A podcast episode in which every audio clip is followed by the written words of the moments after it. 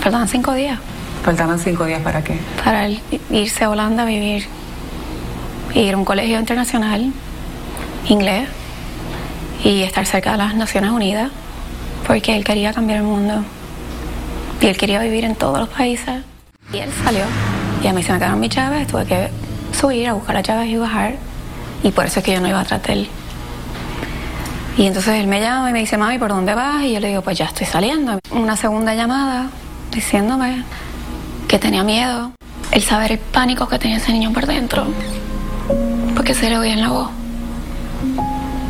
El pánico y no puedes hacer nada. Porque ya hubiese querido yo estar en ese carro en vez de él.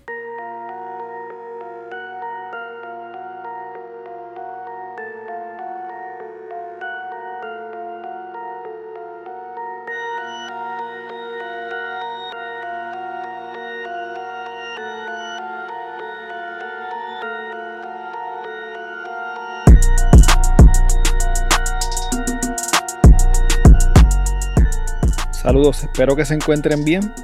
Todas las semanas, lamentablemente, ocurren crímenes violentos en nuestro país. Aunque todas las vidas son valiosas, por alguna razón u otra, hay casos que nos marcan más que otros. El asesinato de Stefano Steinbacher Betancourt fue uno de esos casos que conmocionó a todo el país. Mientras buscaba información de este caso, llegué hasta la página web de la Fundación Stefano y allí pude encontrar una breve descripción sobre quién era realmente el joven Stefano Steinbacher Betancourt. Stefano fue un caballero sumamente bondadoso. Siempre andaba con una gran sonrisa, tenía la risa más pegajosa y daba los mejores abrazos de oso. Stefano siempre estuvo dispuesto a dar la mano a quien lo necesitara, fuesen sus maestros, amigos, familiares o desconocidos. Creció aprendiendo a amar y ayudar a los demás, ya fuera haciendo manualidades con deambulantes, en un refugio o dándole comida con su familia en las calles de Puerto Rico. Él siempre estaba dispuesto a ayudar a mejorar sus vidas. A Estefano siempre le encantó viajar para conocer más sobre diferentes personas y sus culturas. En su corta vida, viajó y visitó más lugares de lo que muchos adultos llegan a ver en sus vidas. Fue su pasión por viajar y ayudar a otros lo que lo llevó a decidir mudarse de vuelta a Holanda para terminar sus estudios de escuela superior y universitarios, con la ilusión de luego convertirse en un dignatario y con la esperanza de algún día cambiar el mundo un corazón a la vez. Aunque Estefano no fue capaz de regresar a Holanda y cumplir sus sueños, a través de nuestra fundación queremos honrar su legado y ayudar a cambiar el mundo un corazón a la vez. La noche del 24 de junio del 2012, Stefano Steinbackers, quien tenía 17 años, salió de una fiesta de cumpleaños de su hermana en el pueblo de Dorado. Stefano se fue del lugar conduciendo una guagua Lexus blanca que pertenecía a su abuela. Su madre, Sorimar Betancourt, se fue en otro auto junto a su hermana y a otros invitados de la fiesta pocos minutos más tarde. Mientras conducía, Sorimar recibió una llamada de su hijo Stefano, quien sonaba desesperado. Stefano le dijo a su madre que otro vehículo lo estaba chocando, que estaba muy asustado y que no sabía qué hacer. Sorimar le dijo a su hijo que le describiera el auto y que buscara la forma de leer el número de la tablilla y así él lo hizo. Stefano le dio la descripción del vehículo y el número de tablilla a su mamá mientras seguía conduciendo y tratando de escapar del auto que lo estaba acechando. Ella, a su vez, le repitió varias veces el número de la tablilla del auto a las personas que andaban con ella para que lo anotaran. De momento, la llamada se cortó. Lo último que escuchó Sorimar del otro lado fue una especie de suspiro. Un poco más adelante, Sorimar vio la guagua en la que andaba su hijo detenida a un lado de la carretera. Al acercarse a la guagua ella se topó con una terrible escena. Stefano estaba inconsciente dentro del auto y tenía un impacto de bala en su cabeza. Que algo empezar a, a romper cristales. Me lo rompí. ¿Él respondía? Que se movía. Estaba vivo. Grave, pero vivo. ¿Cuándo tú te diste cuenta de que no había sido un choque? Inmediatamente. ¿Cómo? Cuando llegué al carro y vi los palazos a los cristales. ¿Cuándo tú supiste que Estefano no sobreviviría? Bien rápido. Porque me miré las manos. ¿Qué había? Brain tissue. Stefano fue llevado de inmediato al hospital. Sin embargo, tres días más tarde, falleció. Estando en el hospital, miembros de LifeLink, una organización encargada de asistir a personas que necesitan trasplantes de órganos y tejidos, se acercaron a Sorimar para preguntarle si ella tenía conocimiento de que su hijo estaba registrado como donante de órganos. Ella les dijo que no tenía conocimiento sobre esto. Stefano se había registrado como donante de órganos cuando sacó su licencia de conducir apenas unos meses antes de su muerte. Unos días más tarde, agentes federales detuvieron a Alexis Amador Hoggins, mejor conocido como Negro, quien tenía 23 años, y unas semanas después arrestaron a John Anthony Morales, mejor conocido como Yongi, de 19 años, con relación al asesinato de Stefano, y ambos fueron acusados de intento de robo de autos, uso de arma de fuego y finalmente por el asesinato de Stefano Steinbackers. Como algunos saben, los robos de auto a mano armada o carjackings, como se le conoce en buen español boricua, es un delito federal por lo que el FBI asumió de inmediato la jurisdicción de este caso.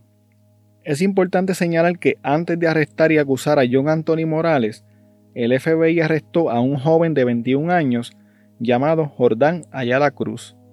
Jordán fue arrestado y encarcelado sin derecho a fianza debido a que Alexis Amador le dijo a un agente federal que Jordán, al que supuestamente apodaban menor, era su cómplice en el delito.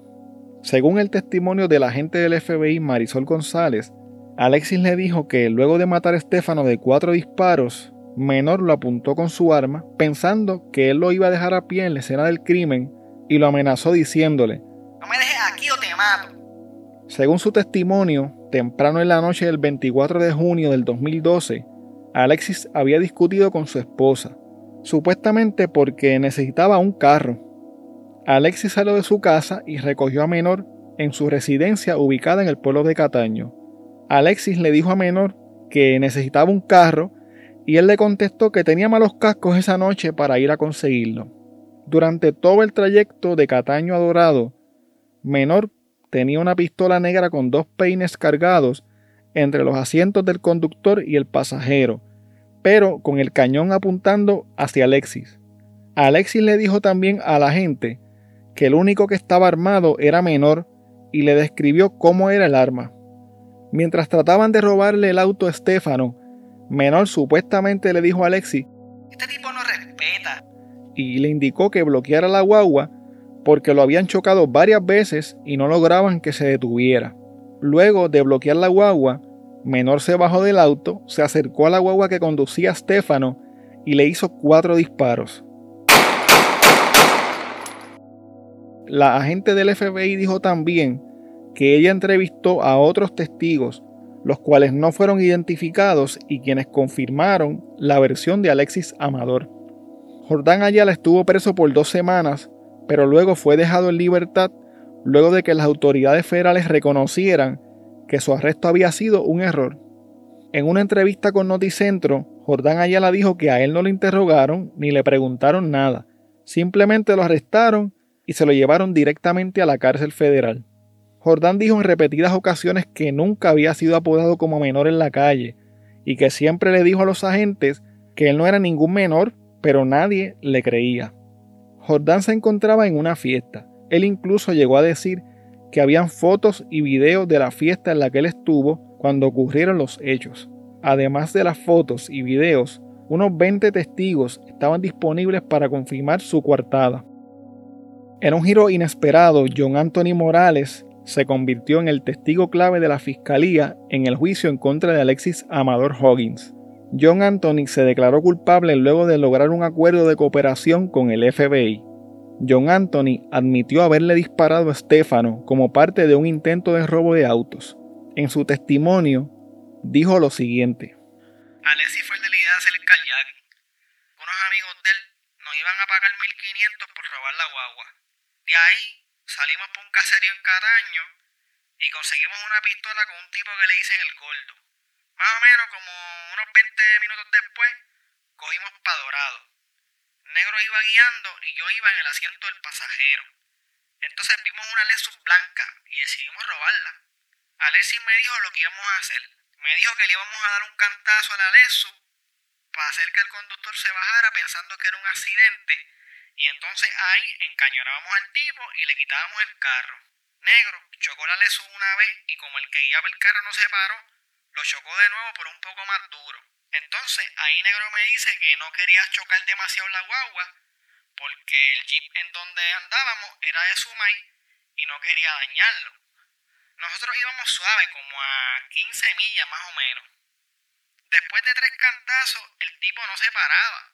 Entonces ahí fue que el negro se encojonó de verdad. El negro me dio la pistola y me dijo que le iba a hacer un corte a la lesu. Y entonces me dijo, haz lo que tengas que hacer, papi, para llevarnos esa guagua.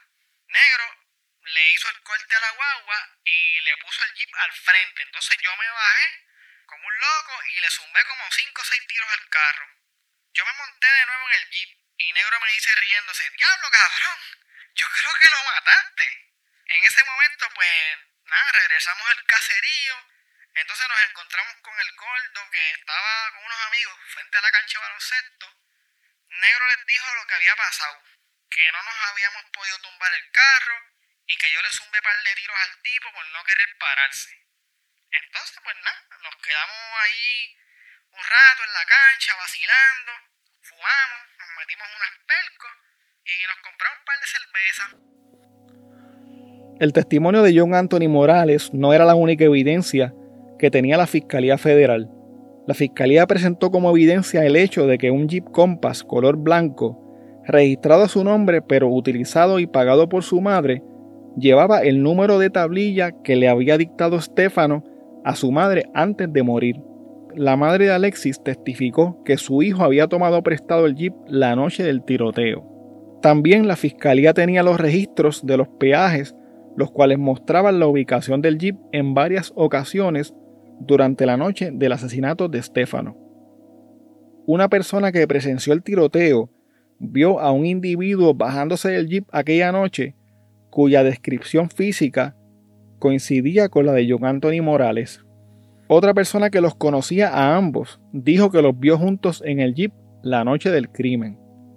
La defensa de Alexis Amador trató sin éxito de cuestionar y minimizar el testimonio de John Anthony Morales de que Alexis Amador había sido el que planificó el carjacking.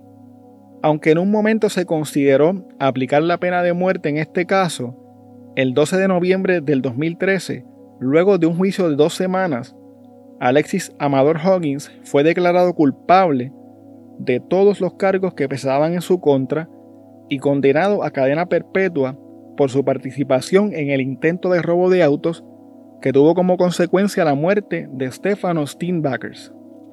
Gracias a su acuerdo de cooperación con la Fiscalía, John Anthony Morales fue sentenciado a 30 años de prisión. Alexis Amador Hoggins se encuentra cumpliendo su condena en la Penitenciaría Estatal de Máxima Seguridad Pollock en Luisiana. John Anthony Morales se encuentra en el Centro Metropolitano Correccional de Chicago y su fecha de salida es el 12 de septiembre del 2038. A finales del 2017, a eso de las 3 y 47 de la madrugada, Jordán Ayala Cruz, quien había sido acusado y luego liberado en relación a este caso, murió en un tiroteo de carro a carro ocurrido en la avenida Boulevard en Levittown. Jordán conducía un auto Lexus color blanco. El 24 de junio del 2020, la madre de Stefano, Sorimar Betancourt, colgó en Facebook el siguiente mensaje. Hoy se cumplen ocho años de la noche más horrible de mi vida. Amador Hoggins y John Anthony Morales decidieron que era un buen día para un carjacking y escogieron la Lexus de Vita, en la cual estabas tú. Jamás olvidaré esa última llamada, tu voz quebrantada por el miedo que sentías y tu último suspiro al ver que John Anthony tenía una pistola en sus manos y estaba listo para alar el gatillo. Te quiero, Stefano Stickbacker. De aquí a la luna y todas las estrellas. Mi amor por ti es infinito. Aunque físicamente ya no estás, nunca olvides que estoy dando el resto por tu memoria todos los días de mi vida. Eso me hace vivir. La donación de órganos de Stefano Steenbackers pudo salvar o extender la vida de otras cinco personas. Me pusieron lista de espera, la gran mayoría se mueren esperando por, por un trasplante. Por fin llegó el momento que me dejaron saber de que había, un corazón que era compatible. El corazón era de un chico que se llamaba Stefano Steenbackers Betancourt. Gracias a este chico eh, de 17 años que tuvo el valor de, convertirse en donante, tengo la oportunidad de, de seguir vivo, de tener vida. Y esa misma noche me entero, a través de una amiga, de que ella sabía quién tenía el corazón de Stefano. Y yo dije, yo quiero saber quién lo tiene y quiero conocer a esa persona. Y esa noche le prometí a mi hija de que iba a volver a tocar el corazón de Stefano.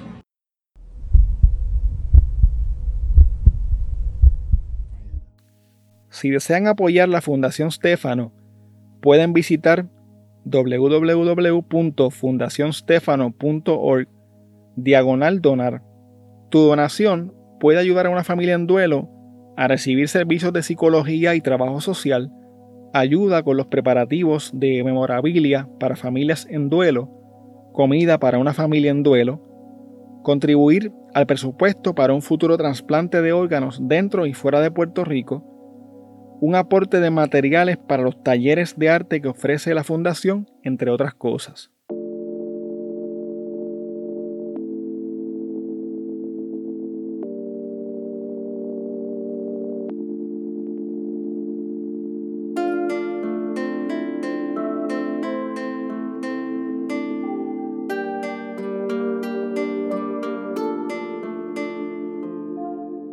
Bueno, hasta aquí el episodio de hoy. Recuerda que puedes contactarnos a través de crimepodpr.com. Síguenos en Facebook, Instagram y Twitter como CrimePodPR, en donde estaremos subiendo contenido relacionado a los temas con los que vamos a estar trabajando y sobre noticias de casos criminales principalmente. Recuerda también suscribirte a este podcast en tu aplicación favorita para podcast y compartirlo con las personas que conoces. También puedes apoyarnos a través de patreon.com diagonal crimepodpr en donde vas a tener acceso al contenido que utilizamos para poder hacer las investigaciones, como por ejemplo documentos, enlaces, fotos adicionales a las que subimos a las redes, videos, análisis de los casos, entre otras cosas que vamos a estar añadiendo poco a poco.